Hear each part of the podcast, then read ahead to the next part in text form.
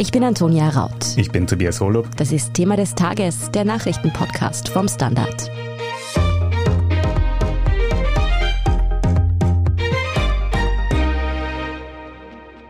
Meine sehr geehrten Damen und Herren, die Geschichte der Impfpflicht ist eine bewegte.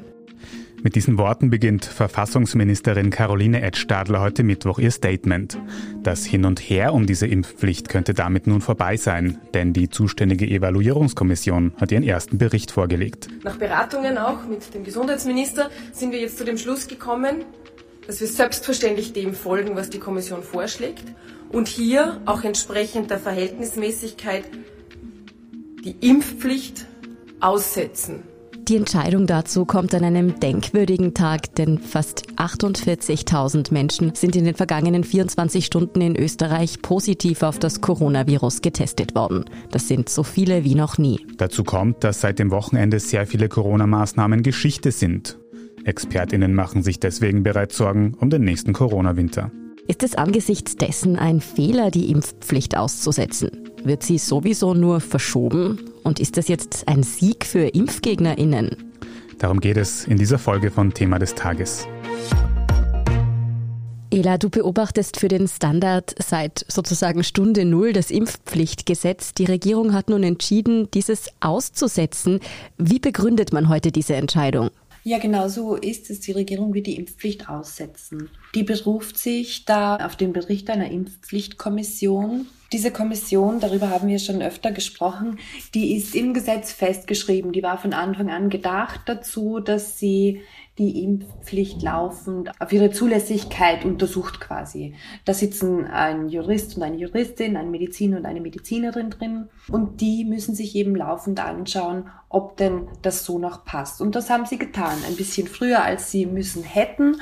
Da ist eben heute ein Bericht erschienen von dieser Kommission und genau auf den bezieht sich die Regierung nun oder hat sie sich bezogen heute Morgen, als sie gesagt hat, die Impfpflicht wird jetzt vorerst einmal ausgesetzt. Was steht denn jetzt in diesem Bericht? Ist diese Kommission jetzt ganz klar zu dem Schluss gekommen, dass es keine Impfpflicht braucht oder wie schaut es aus? Naja, also die Kommission, die sagt vor allem einmal, dass es für Geimpfte und Genesene momentan keine Impfpflicht braucht. Im Impfpflichtgesetz werden ja auch für diese Leute Regeln festgeschrieben, was irgendwie weitere Stiche angeht zum Beispiel.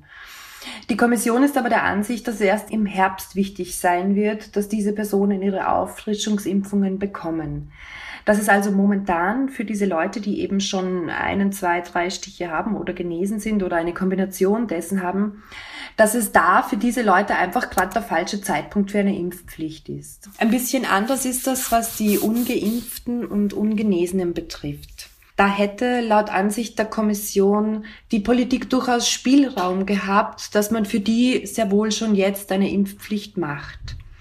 Die Experten und Expertinnen haben aber auch gesagt, aus ihrer Sicht gibt es auch Argumente, dass man auch für diese Personen, für die ungeimpften Personen, eine Impfpflicht momentan noch aussetzt.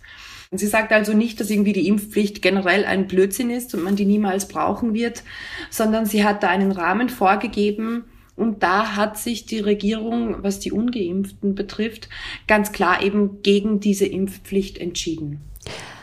Ela, was bedeutet das denn nun jetzt aber eigentlich genau, dass die Impfpflicht ausgesetzt wird? Ist ungeimpft sein jetzt also offiziell wieder erlaubt sozusagen? Ja, ganz genau so ist es. Also laut Verfassungsministerin Caroline Edstadler von der ÖVP ist es nicht nur so, dass die Strafen doch nicht am 16. März anlaufen. Wir bleiben quasi nicht in dieser Phase, in der wir jetzt sind, wo die zwar gilt, aber eigentlich nichts passiert, sondern es gilt dann auch wirklich keine Impfpflicht mehr. Man verstößt also dann auch nicht mehr straffrei gegen das Gesetz, sondern es gibt die Regelung in der Form einfach nicht mehr. Wie das jetzt genau ausschauen wird, das ist noch ein bisschen unklar. Das muss das Gesundheitsministerium in einer Verordnung regeln. Die ist aber momentan noch nicht fertig. Jetzt hast du schon gesagt, die Impfpflicht hat in diesem Zwischenschritt ohne Strafen ja schon seit Anfang Februar offiziell gegolten. Wie hat sich denn jetzt die Impfrate seitdem entwickelt? Ist die gestiegen wenigstens? Naja, ich bin mir gar nicht so sicher, wie weit man da überhaupt von einer Entwicklung sprechen kann. es ist jetzt genau einen Monat her, dass die Impfpflicht in Kraft getreten ist. Das war am 5. Februar 2022. Und an dem Tag hatten 75,94 Prozent der österreichischen Bevölkerung bereits den ersten Stichintus. Heute sind das 76,19 Prozent, also nicht einmal ein halbes Prozent mehr. Da hat sich also de facto kaum was getan. Ist es denn aber nicht irgendwie logisch, dass eine Impfpflicht ohne Strafen jetzt nicht zum Run auf die Impfstraßen geführt hat? Naja, ja, also man muss jetzt, glaube ich, keine große Rechtswissenschaftlerin sein, um äh, da auf die Idee zu kommen, dass ein Gesetz, das einfach nicht exekutiert wird, das keinerlei Konsequenzen vorsieht, dass das natürlich keine großen Auswirkungen hat. Aber das war natürlich auch so ein bisschen, naja, eine österreichische Lösung wieder mal, oder? Da hat man angekündigt, es gibt eine Impfpflicht, dann wusste man nicht so genau, wie man es eigentlich umsetzen soll, dann hat man es abgeschwächt und Stufen eingebaut. Und jetzt im Endeffekt hat man der Impfpflicht eben quasi den Todesstoß verabreicht, obwohl man natürlich dazu sagen muss, die Regierung behält sich vor, die Impfpflicht schon nochmal zu reaktivieren. Darüber können wir gleich noch kurz reden, aber wir haben jetzt eben gehört, dass die Impfpflicht ausgesetzt worden ist. Am vergangenen Wochenende sind ja auch sehr viele Maßnahmen in ganz Österreich, quasi alle Maßnahmen gefallen. Da bekommt man ja den Eindruck, dass da jetzt komplett darauf vergessen wird, dass es im Herbst noch weitergehen könnte, wenn die Temperaturen wieder fallen Ende des Jahres? Also vergessen worden ist in dem Sinne, glaube ich, nicht. Die Kommission und auch die Regierung, die schauen da schon auf den Herbst. Also die Kommission findet da eigentlich sogar relativ krasse Worte, die sagen, es wird sehr wahrscheinlich eine neue und möglicherweise auch massive Corona-Welle zu erwarten sein. Deswegen wird eben die Kommission auch im Mai oder Juni wird das wohl soweit sein, noch einmal die Lage neu bewerten und dann gegebenenfalls empfehlen, die Impfpflicht jetzt doch zu machen. Und dann ist natürlich auch nochmal die Frage, ob die Politik auf sie hört. Wie realistisch ist es denn aber wirklich, dass die Impfpflicht noch einmal in Kraft gesetzt wird? Hat die Regierung da jetzt einen langfristigen Plan für die Pandemie? Naja, also ehrlich gesagt sehe ich den großen Plan da momentan nicht so sehr. Bekanntlich sind vergangenen Samstag die allermeisten Maßnahmen gefallen, wie ihr auch gerade schon angesprochen habt. Und die Impfpflicht, mit der man sich ja eigentlich vorbeugend vor der Herbstwelle schützen wollte, die ist auch obsolet. Also im Grunde haben wir momentan eigentlich kaum Schutzmaßnahmen. Außer der Tatsache, dass sich halt doch manche Leute auch freiwillig und ohne Impfpflicht impfen lassen. Ich will jetzt der Regierung nicht unterstellen, dass sie die Impfpflicht ein für alle Mal ad acta gelegt hat. Also das wird schon stimmen, dass sie die im Fall des Falles reaktivieren wollen. Das Gesetz wird ja jetzt auch nicht einfach gelöscht oder so.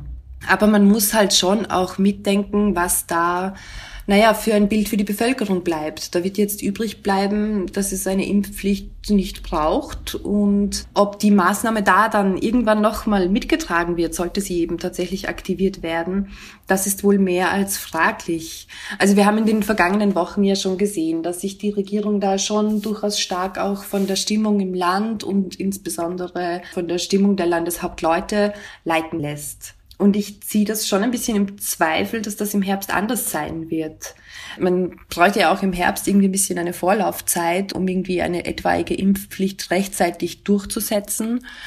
Das heißt, die Zahlen werden wohl zu dem Zeitpunkt vielleicht gerade eher niedrig sein und ob da dann das Verständnis da ist in der Bevölkerung und auch unter den Landeshauptleuten, das wage ich zu bezweifeln. Dazu kommt noch ein Punkt. Die Kommission, die hat in ihrem Bericht eine Sache festgehalten, die finde ich sehr spannend. Da geht es um die Gruppe in der Bevölkerung, die ich jetzt mal, das ist mein Wording, nicht das der Kommission, aber die ich als die hartgesottenen ImpfgegnerInnen bezeichnen würde. Die haben da geschrieben in dem Bericht, dass diese Personen den Grundrechtseingriff durch eine Impfpflicht als besonders schwer empfinden könnten. Das sind eben auch die Argumente, die die Kommission ins Treffen führt, die eben dafür sprechen könnten, dass man eben auch für diese Gruppe jetzt keine Impfpflicht macht. Und das ist schon ein bisschen ein Dammbruch in meinen Augen, denn dieses Argument bleibt ja natürlich auch im Herbst oder zu welchem Zeitpunkt auch immer die Lage neuerlich eskaliert. Also so hartgesottene Ungeimpfte werden dann natürlich auch im Herbst sagen, naja, für uns ist das ein so krasser Grundrechtseingriff, für uns darf es keine Impfpflicht geben. Also summa summarum bezweifle ich schon ein bisschen, ob man das jetzt nach diesem mehrmaligen Auf und Ab und jetzt quasi abschaffen, dann im Herbst realpolitisch nochmal durchbringt. Der Kurs der Bundesregierung in Sachen Impfpflicht bleibt also umstritten und es ist auch fraglich, welche Folgen er im Herbst noch haben könnte. Vielen Dank für diesen Überblick, Gabriele Schandl. Danke euch. Wie es denn nun mit anderen Corona-Maßnahmen wie den Gratistests weitergeht, ob hartgesottene ImpfgegnerInnen diese Entscheidung gegen die Impfpflicht nun als Sieg verbuchen und was das alles nun generell für Österreichs Kurs durch die Pandemie bedeutet, darüber sprechen wir nach einer kurzen Pause. Bleiben Sie dran. Ein Job mit mehr Verantwortung wäre super. Ich will eine bessere Work-Life-Balance. Es muss ganz einfach Spaß machen. Welchen Weg Sie auch einschlagen möchten. Er beginnt bei den Stellenanzeigen im Standard. Jetzt Jobsuche starten auf Jobs der Standard.at. Katharina Mittelstedt, du bist eine der Innenpolitik-Expertinnen beim Standard und du hilfst uns jetzt noch, diese Entscheidungen rund um die Impfpflicht politisch ein bisschen einzuordnen. Und eine Frage, die sich da gerade sehr viele Leute stellen, ist, wie lange wir eigentlich noch gratis Corona-Tests haben werden. Also diese Frage stellen sich viele Leute völlig zu Recht. Es gibt nur noch keine Antwort. Ich habe auch gerade noch mal im Gesundheitsministerium nachgefragt. Also es ist in den kommenden Wochen damit zu rechnen, dass jetzt quasi die Teststrategie noch mal neu erläutert wird. Ende März, das steht fest, läuft grundsätzlich die Finanzierung des Bundes für die Gratistests aus. Also man muss sich das derzeit so vorstellen, dass die Länder quasi die Testinfrastruktur schaffen, aber der Bund bezahlt das. Wiens Bürgermeister hat ja auch schon klargestellt, es könnte quasi das sehr beliebte Programm Alles gurgelt nicht weitergeführt werden, wenn die Finanzierung ausläuft. Also es ist derzeit noch nicht klar, wie das dann weitergehen wird. Jedenfalls, glaube ich, steht fest, dass irgendeine Art von Änderung der Testinfrastruktur bevorsteht. Katharina, die Entscheidung gegen die Impfpflicht ist ja auch eine der ersten, die der neue grüne Gesundheitsminister Johannes Rauch mitgetragen hat. Verkündet wurde sie dann aber von der Verfassungsministerin Caroline Edstadler von der ÖVP. Ist das tatsächlich ihre Aufgabe oder durchaus eine symbolische Aufteilung? Nein, also ich glaube, so würde ich das jetzt nicht sehen. Ich würde da nicht zu viel herumdeuteln. Der Gesundheitsminister war auch bei dieser Pressekonferenz. Es hat eben Caroline Edstadler begonnen zu reden und mal das Ende verkündet. Er hat dann quasi weiter ausgeführt, wie es weitergehen kann oder soll. Ganz klar ist es ja auch noch nicht. Ich glaube, man muss auch dazu sagen, es ist sein zweiter Tag als Gesundheitsminister. Ein bisschen eine Schonfrist, glaube ich, wird man ihm noch geben müssen.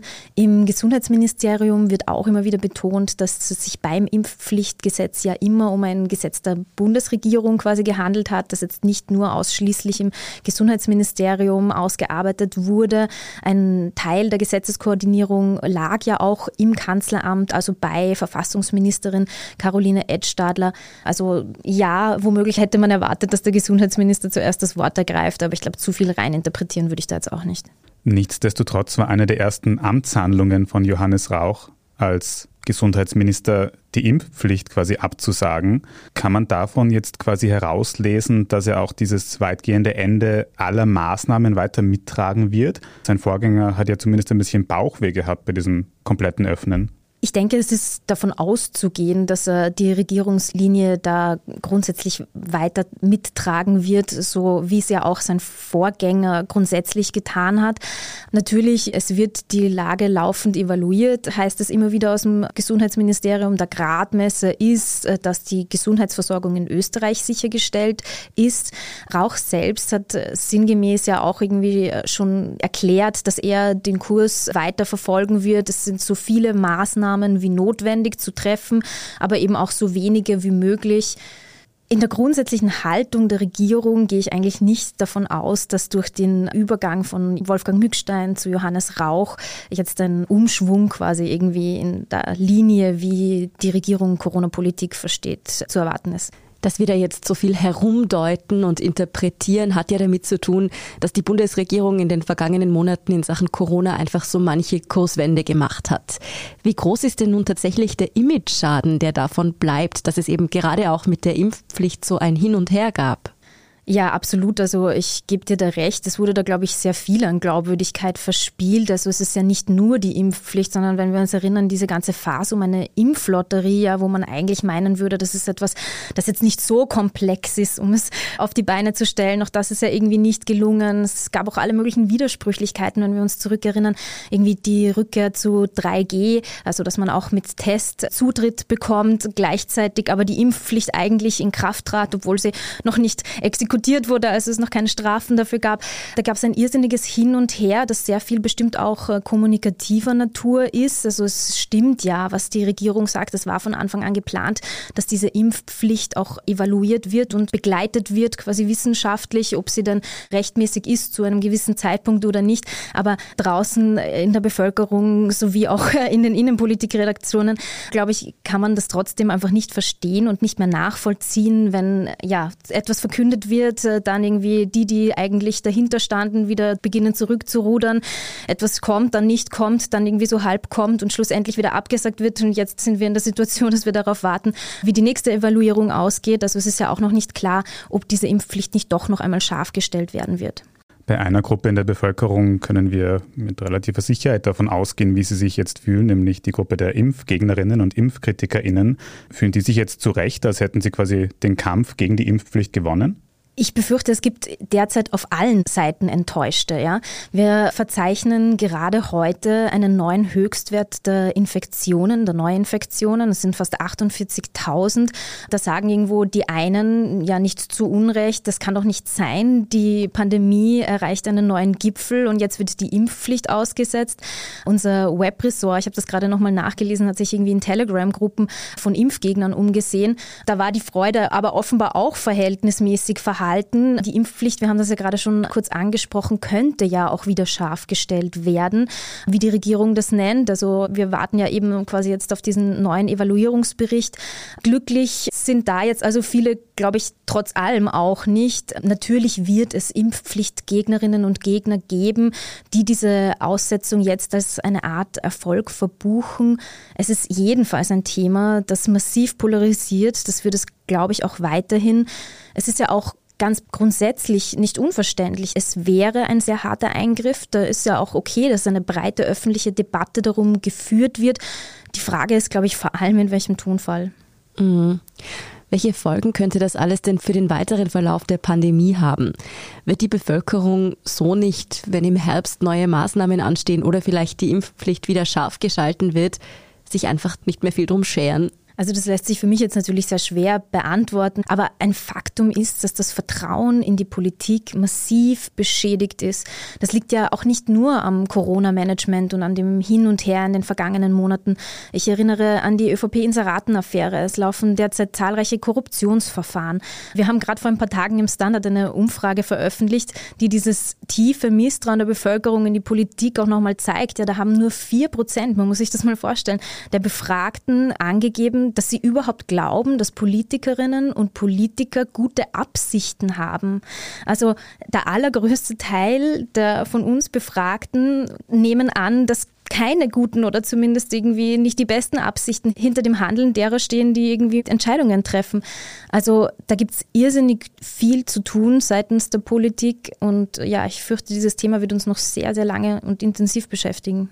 Also falls die Bundesregierung darauf gehofft hat, mit dem Aussetzen der Impfpflicht vielleicht wieder etwas mehr Einigkeit oder Frieden in der Bevölkerung zu schaffen, wird diese Hoffnung sich wohl nicht erfüllen. Also ja, natürlich in einer gewissen Art und Weise wird quasi die Hoffnung da sein, dass jetzt irgendwie wieder ein bisschen mehr Einigkeit oder ein bisschen mehr Ruhe einkehrt in das Ganze. Ich glaube, sehr stark ist die Politik gerade aus den Ländern auch getrieben von ersten Wahlergebnissen, wo eben zum Beispiel in einer kleinen Ortschaft in Niederösterreich MFG, also die Corona-Skeptiker-Partei, extrem reüssieren konnte. Also da ist die Politik natürlich irgendwie auch getrieben, speziell jene, bei denen Wahlen bevorstehen, von dieser Angst, dass eben Impfgegner und Skeptikerinnen Oberwasser bekommen könnten. Also da gibt es, glaube ich, ganz viele verschiedene Motiv- und Interessenslagen. Aber ja, ich glaube, also die große Befriedung im Corona-Fragen wird diese Entscheidung jetzt auch nicht bringen. Auf der einen Seite also viel Misstrauen in der Bevölkerung, auf der anderen Seite viel Arbeit, die die Politik noch machen muss. Fürs Erste haben wir mal eine österreichische Lösung wieder, nämlich dass die Impfpflicht erstmal ausgesetzt wird und dann schauen wir mal. Vielen Dank für diese Einschätzungen, Katharina Mittelstedt. Gerne, lieben Dank für die Einladung. Vielen Dank schon mal fürs Zuhören. Wenn Sie keine Folge von Thema des Tages verpassen wollen, dann vergessen Sie nicht, uns auf Ihrer liebsten Podcast-Plattform zu abonnieren. Wir machen als nächstes mit unserer Meldungsübersicht weiter. Bis gleich. Eine kleine Wohnung im Zentrum. Das wär's. Ich will ein richtiges Zuhause für meine Familie. Mein Traum, ein Haus am See. Was auch immer Sie suchen, Sie finden es am besten im Standard. Jetzt Immosuche starten auf Immobilien der Standard.at. Und hier ist, was Sie heute sonst noch wissen müssen. Erstens, die USA haben offiziell verkündet, dass sie kein Öl aus Russland mehr importieren werden. Als Begründung sagt US-Präsident Joe Biden, er wolle die Kriegsmaschinerie von Wladimir Putin nicht länger mitfinanzieren. Die USA importieren allerdings nur einen kleinen Teil ihres Öls aus Russland. Anders ist das bei der Europäischen Union und russischem Gas. Ein Boykott ist hier vorerst noch undenkbar. Deutschland spricht sich etwa klar dagegen aus. Die EU-Kommission hat aber angekündigt, ihren Verbrauch an russischem Gas bis Ende des Jahres um zwei Drittel reduzieren zu wollen. Die österreichische Regierung nennt keine konkreten Ziele, spricht aber von neuen Bezugsquellen für Gas und erneuerbarer Energie. Zweitens, das polnische Außenministerium hat zuletzt angekündigt, man wolle mehrere Kampfjets sowjetischer Bauart nach Deutschland liefern und dort den USA überlassen. Diese Kampfjets aus Polen sind für den ukrainischen Widerstand gedacht. Eine direkte Lieferung von Polen in die Ukraine könnte von Russland aber als Provokation aufgefasst werden. Das US-Verteidigungsministerium winkt allerdings ebenso ab, man habe große Bedenken, Kampfjets von einem NATO-Stützpunkt in die Ukraine fliegen zu lassen. Drittens, im Krieg in der Ukraine sind heute Mittwoch nun außerdem wieder Fluchtkorridore für mehrere ukrainische Städte eingerichtet worden. Ein Waffenstillstand soll demnach bis 20 Uhr gelten. Bis Redaktionsschluss um 15 Uhr hielt dieser. Die Fluchtrouten seien mit Russland koordiniert und der entsprechende Brief ans Internationale Rote Kreuz geschickt worden, hieß es von ukrainischer Seite. Zuvor hatte auch das russische Verteidigungsministerium eine Feuerpause für mehrere Regionen angekündigt. Und viertens, bei den Paralympics hat Karina Edlinger am Mittwoch in China für Österreichs zweite Goldmedaille gesorgt. Die sehbehinderte Salzburgerin siegte mit Guide Lorenz Lampel im Skating-Sprint der Langläuferinnen. In diesem Bewerb hatte die 23-Jährige vor dem Großereignis ihre größten Hoffnungen gesetzt. Bei einem Bewerb am Montag hatte Österreichs Behindertensportlerin des Jahres wegen körperlicher Probleme aufgegeben und auch gestern Dienstag hat sie beim Biathlon gepasst. Umso mehr freut sich das rot-weiß-rote Team über den Erfolg heute, denn wir halten nach fünf Wettkampftagen nun bei sechs Medaillen. Ja, und ob und welche da noch dazukommen, das erfahren Sie natürlich ebenso wie alles weitere zum aktuellen Weltgeschehen auf der Standard.at. Falls Sie Feedback oder Anregungen haben, dann erreichen Sie uns gerne über podcast.derstandard.at. Und wenn Sie Thema des Tages unterstützen wollen, dann können Sie das am besten mit einem Standard-Abo tun oder mit einem Premium-Abo auf Apple Podcasts. Das hilft uns nämlich wirklich sehr, also gern auch Freundinnen und Freunden weitersagen. Ich bin Tobias Holub. Ich bin Antonia Raut. Baba und bis zum nächsten Mal.